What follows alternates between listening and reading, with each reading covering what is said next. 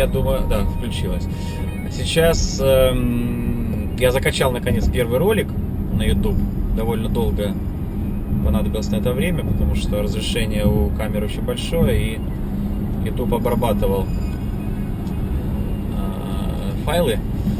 Э, и э, я думаю, что кто-то, может быть, уже даже посмотрит первый сюжет сегодня. Как я уже говорил, я после обеда собрался ехать на мероприятие, которое посвящено IT-инвестициям. Называется оно TechCrunch.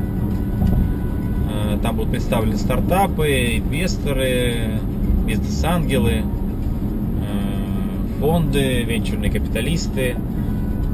Вот. И я еду, выехал с офиса, еду сейчас в Манхэттен.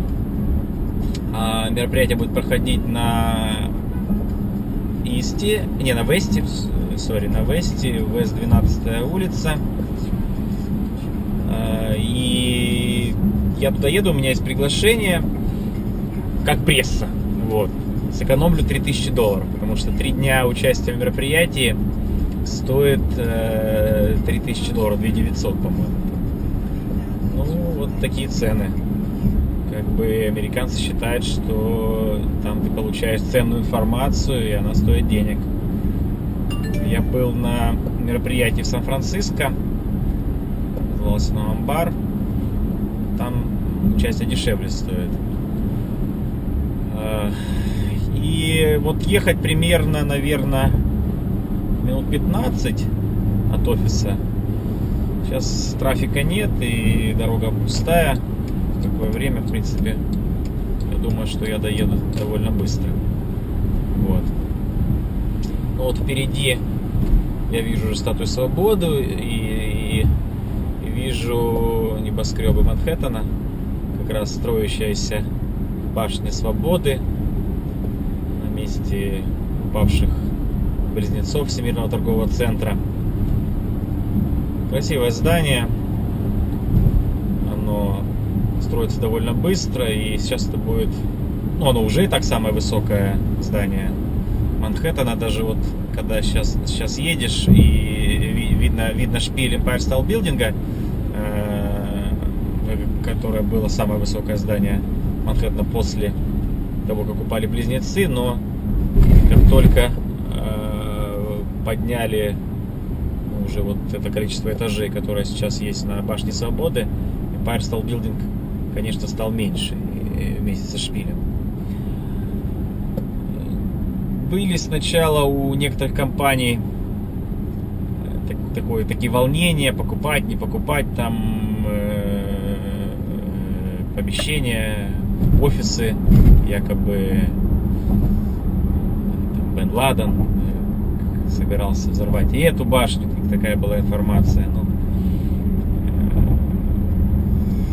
как бы все равно, все равно раскупили, все равно страхи, страхи есть, но, как мне сказали, что практически свободных помещений уже нет.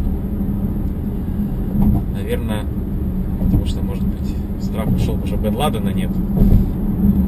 Хотя терроризм это такая вещь, которую победить, к сожалению, невозможно. Всегда останутся злодеи, для которых человеческие жизни это воздух и готовы ради своих интересов поставить все на кон. Вот, конечно, это очень все печально. Ну ладно, вот тут немножко уже машин больше стало, потому что тут сужение так дорог. На самом деле, вот я год живу в Америке, и вот э, всегда для меня был парадокс а, при таком бюджете, который есть в Нью-Йорке, колоссальном бюджете э, денежных поступлений, и город очень богатый, почему такие плохие дороги именно в городе Нью-Йорк. То есть в Америке в целом дороги хорошие, да, по трассе дороги идеальные. А вот в Нью-Йорке дороги очень разбитые. То ли из-за количества машин, то ли все-таки из-за... Не знаю из-за чего, короче. Говорят, то ли я хотел сказать, что может быть из-за того, что дороги были старые, и их как-то не меняют, не знаю. Ну вот э, дороги очень плохие. Такое впечатление, что... Ну, конечно, не такие плохие, как там в, в России, там в, реги... в регионах России, но постоянно ремонтируют. Вот, бесконечные вот эти блоки на дорогах, я не знаю, видно там, вот, может быть, в камеру, в это окошко, э, что иногда приходится вот просто проезжать такие узкие э, дорожки, и с двух сторон эти блоки, и если, особенно если дождь, немножко скользко, ну, в буквальном смысле, как э, можно врезаться. Вот мы уже практически подъезжаем к Бруклинскому мосту. На самом деле в Манхэттен можно попасть с Бруклина двумя способами. Это либо через мост, ну, либо через Бруклинский, либо через Манхэттеновский, а, либо ну, Манхэттенский и Бруклинский это название мостов, а, либо через туннель, который идет под э, океаном. Туннель платный, туннель стоит э, 6,5 долларов, а, причем платный в обе стороны. То есть есть, например, э, туннели и мосты платные в одну сторону, этот э, платный в обе стороны. А, а мост бесплатный, и как Бруклинский мост, это старейший мост Нью-Йорка, так и Манхэттенский мост. Но, конечно, из-за того, что они бесплатные, иногда бывает трафик, и, например, я если спешу, то я просто-напросто поворачиваю на туннель. Вот. Э, да, это как бы сумма, там, 6 долларов, особенно если ездишь постоянно и туннель берешь постоянно, то э, там, в месяц, конечно, выходит какая-то сумма денег определенная. Вот, тут написано да, как раз вот уже Exit 25 Battery туннель. Battery это название его. Ну, я, наверное, я уже вижу, да, уже стоят машины перед мостом. Я, наверное, как раз поеду в туннель все-таки. У меня есть специальная такая штучка, называется она Easy Pass. Она вот, э, зрители не видят, э, она приклеена на скотч э, к стеклу. И он считывает датчиками сразу сигнал и списывается с моей карточки вот, пластиковой. На самом деле, конечно, платежи в основном осуществляются в Америке безналичные. То есть все построено на карточках. Очень редко кто платит наличными деньгами, и ты к этому привыкаешь. Вначале как-то я так у меня было какие-то опасения, и как бы я Хотя вот поехал в туннель, а смотрю, а мост пустой на самом деле. Немножко был трафик, ну вот, ладно, шесть с половиной долларов потерял. Привыкаешь к карточкам и в принципе ничего страшного нет. То есть у тебя онлайн-банкинг стоит там в телефоне и всегда ты можешь посмотреть сколько ты потратил за день, там, если вдруг что-то какой-то там непонятный тебе платеж, то то как бы можешь позвонить в банк и в принципе я тут немножко заторможиваюсь, потому что сейчас вот как раз шлагбаум заторма, э, то можешь пойти в банк и, в принципе, там, ну, сказать, что это там не твой платеж, то есть раз они там проведут расследование. Ну, у меня тут пока таких проблем не было. Вот я заезжаю в туннель. Э, кстати, в туннеле нельзя снимать на камеру. Вот. Ну, если бы я открыто там вот держал камеру вот так в руке и э, меня видели полицейские, то, ну, мне бы сказали, мне, конечно, не, не арестовали, но сказали бы, чтобы я выключил камеру.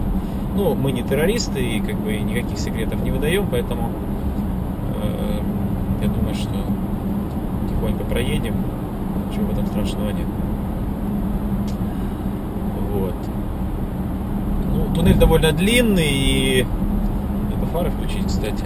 Вот тут и свет есть, но все равно положено включать фары. Ну, туннель довольно длинный, но скорость большая, и тут две линии туда, две линии назад, поэтому как бы мы проедем быстрее значительно, чем вы поехали по мосту. Несмотря на то, что даже если там не было трафика, все равно по туннелю получается быстрее.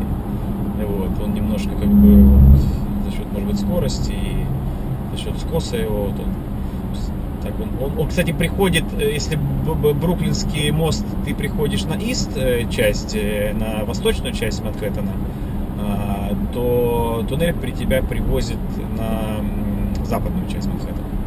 Вот. По устройству улиц Манхэттена я потом отдельно, наверное, все расскажу, потому что довольно легко ориентироваться. На самом деле, видите, я вот еду без навигатора и как бы абсолютно понимаю, там, куда мне ехать, хотя я там, например, не был, да, в этом месте. Потому что улицы пронумерованы все, там 12 авеню и определенное количество улиц, больше 100. И он как бы сделан, по сути, сеткой такой. То есть довольно очень грамотный архитектор рисовал, рисовал центр Нью-Йорка. И, конечно, гениальные люди жили в 18-19 веке. Есть я сверху тоже поражаюсь, что э, Бруклинский мост, то есть его проектировали, когда не было автомобилей, то есть их не, никто не мог представлять, как будут выглядеть автомобили, то есть ездили на лошадях и э, его рассчитали нагрузки, что такое-то количество машин через там столетия, через столетия будут ездить, и, и он не рухнет, и, и э, полосность рассчитали, то есть это все как бы как-то предвидели, я не знаю, какие-то, получается, не только инженеры, но и провидцы. Вот. Как можно было, ну, сколько есть умные люди, как можно было все просчитать, не имея калькуляторов, не имея компьютеров, не имея э, тех знаний, которыми мы обладаем сейчас. Ну, туристы машут мне, что видят, что я говорю, и э, думают, либо я пою песни, либо я что-то комментирую. Вот. Ну вот мы заехали сейчас, я... Мне очень нравится этот район, это Battery Park называется. Он такой очень тихий, и э, здесь такие как бы... Здесь бизнес-зданий очень много, но и есть жилые здания. Вот как раз вот, которые выходят на Гудзон, э, на, Гудзонский, на Гудзонскую реку, да, река Гудзон. Э, его называется Хадсон по-английски. Очень хорошие дома.